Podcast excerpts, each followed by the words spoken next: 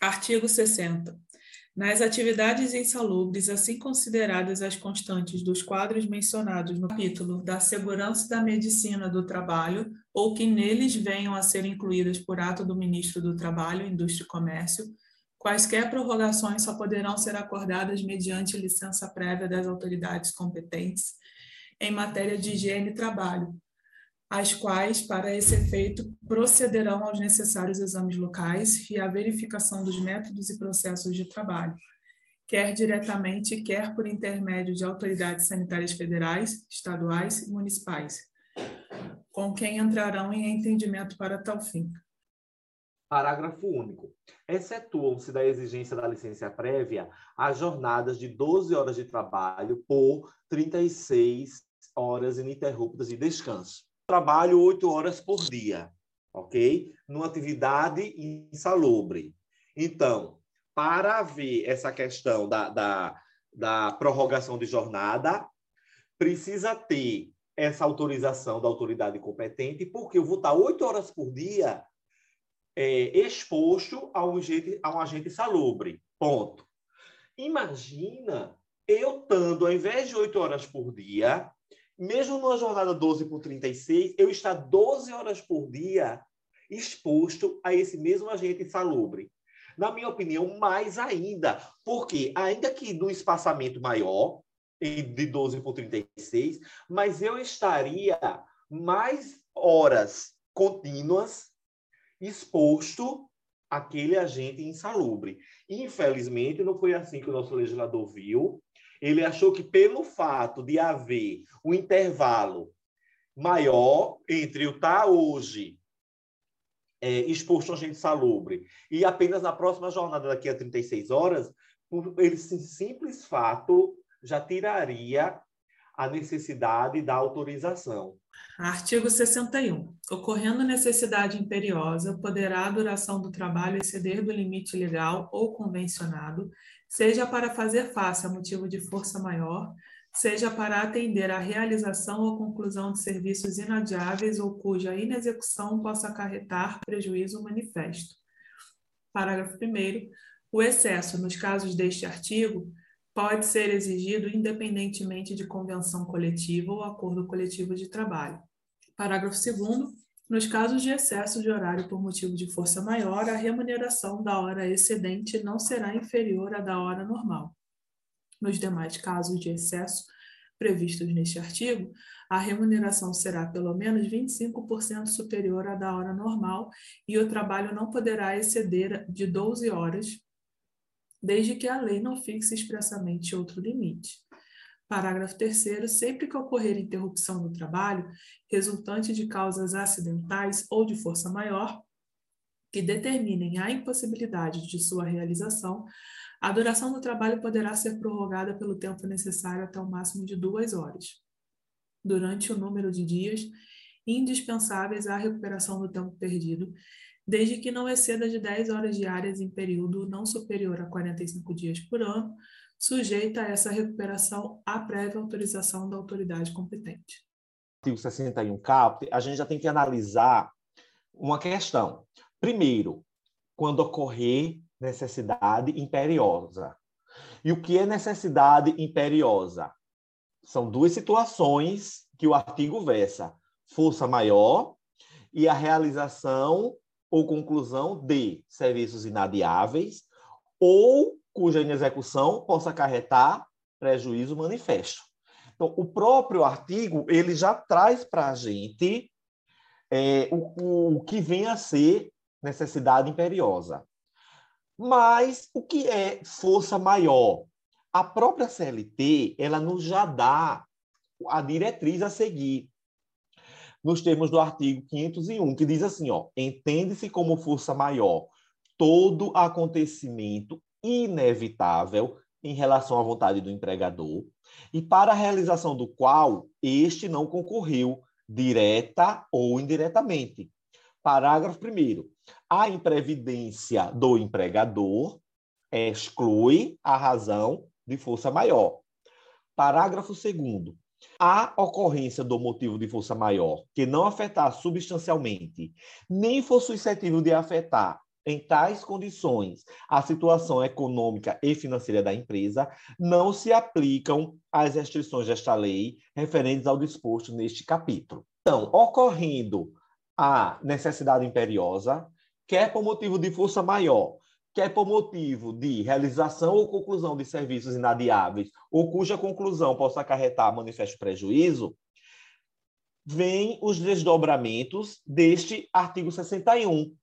A teor, por exemplo, do parágrafo primeiro, que diz o excesso, nos casos desse artigo, por motivo de necessidade imperiosa, inclua-se aqui, pode ser exigido independentemente de convenção coletiva ou acordo coletivo de trabalho. Óbvio, se já é uma necessidade imperiosa, imagina se ainda fosse esperar uma autorização no acordo coletivo ou convenção coletiva. Perder-se-ia o sentido.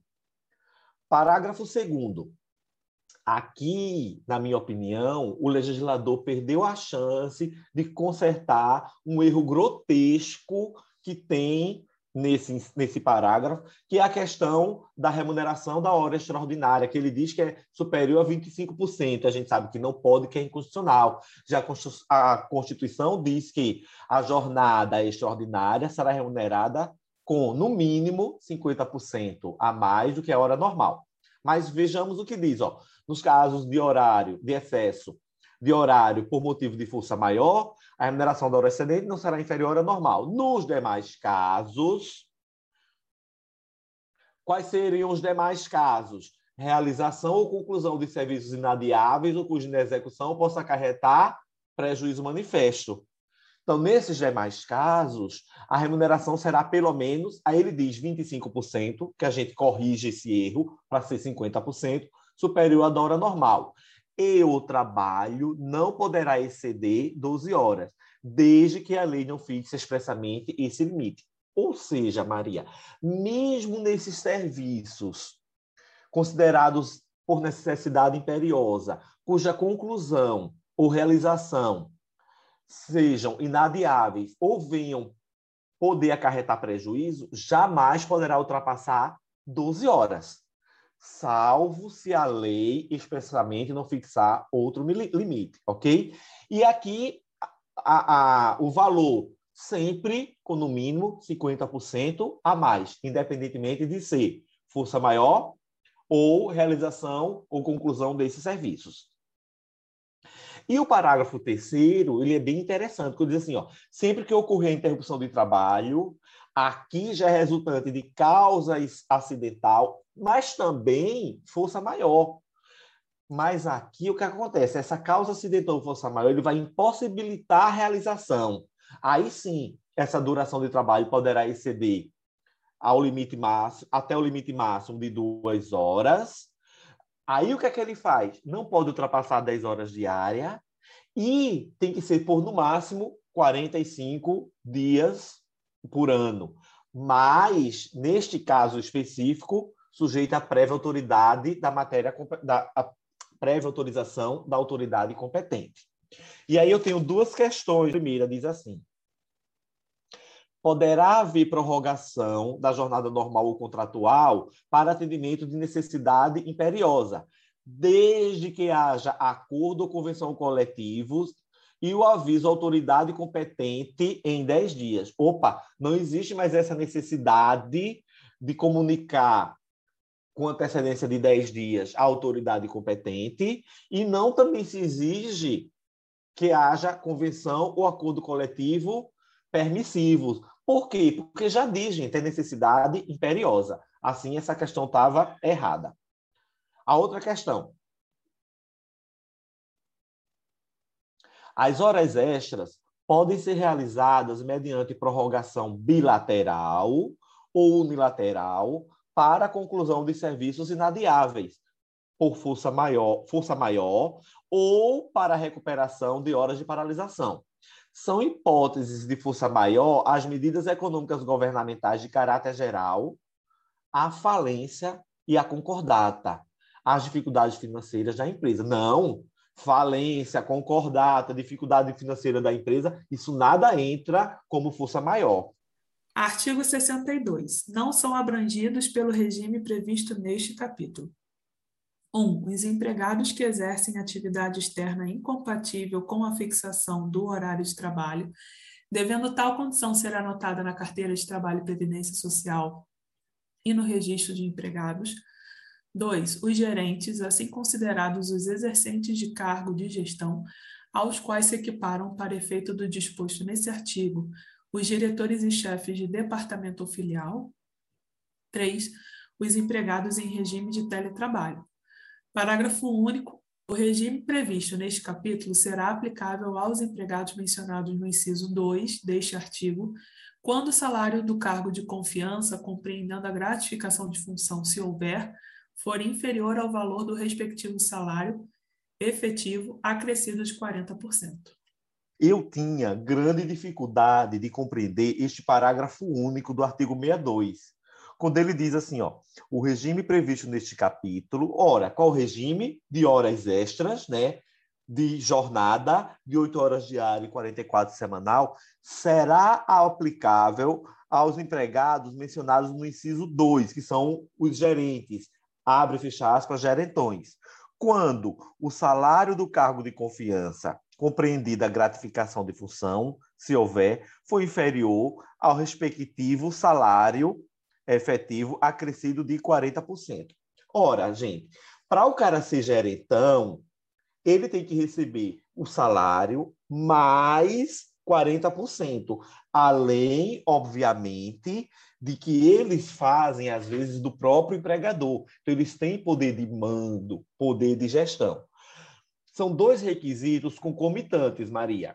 Além dele ser o que eu chamo de gerentão ter poder de mando mais gestão, ele precisa receber uma gratificação superior a 40% ao respectivo salário. Concorda comigo? É porque a redação é mal feita.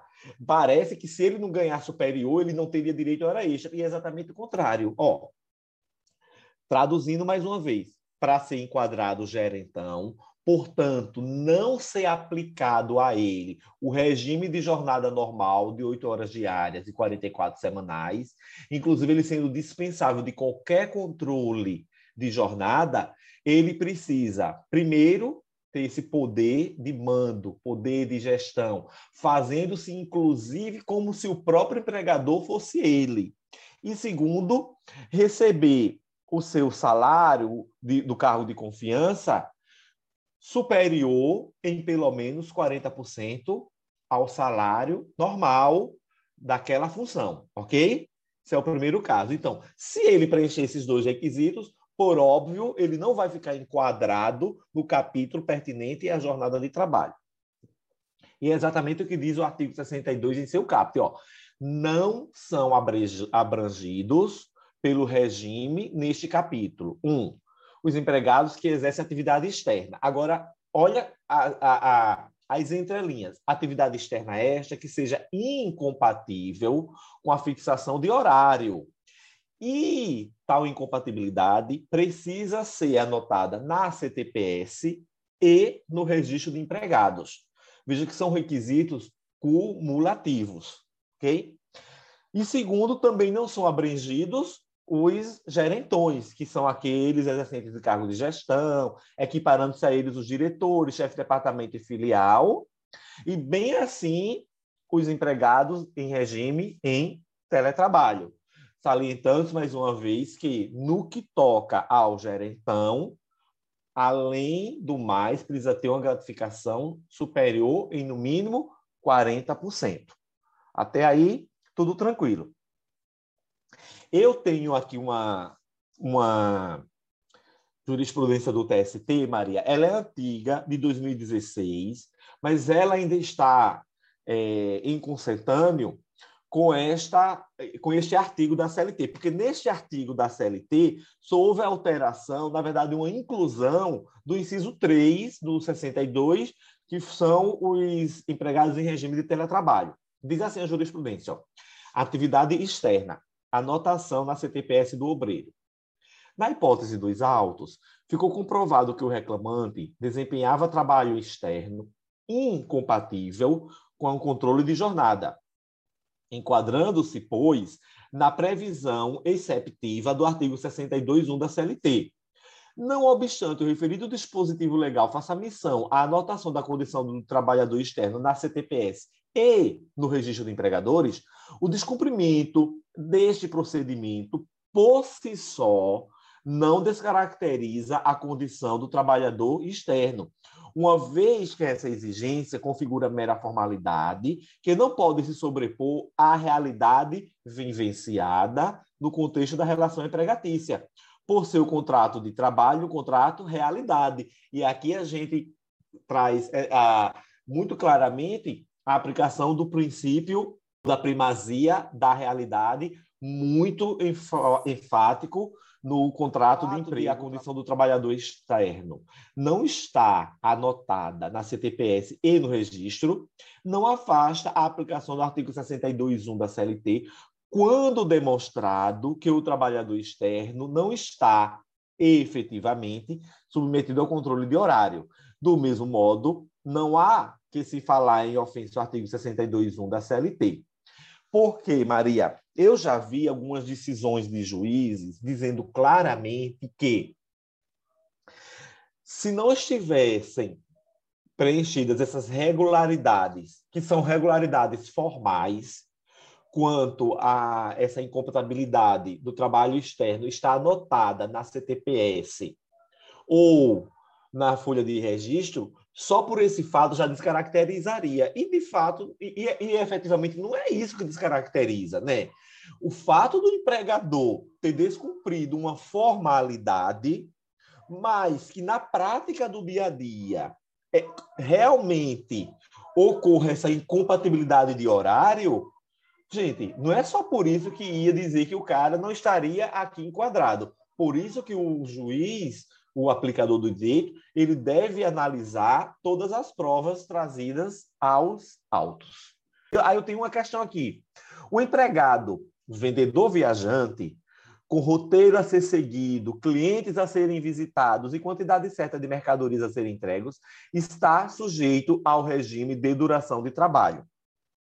Essa questão é verdadeira, porque, Maria, aqui é o seguinte: se o empregador determina, ó, você tem que cumprir hoje a visita a 20 clientes, né? O roteiro tem que começar pelo cliente A, passar pelo B, pelo C e acabar no E.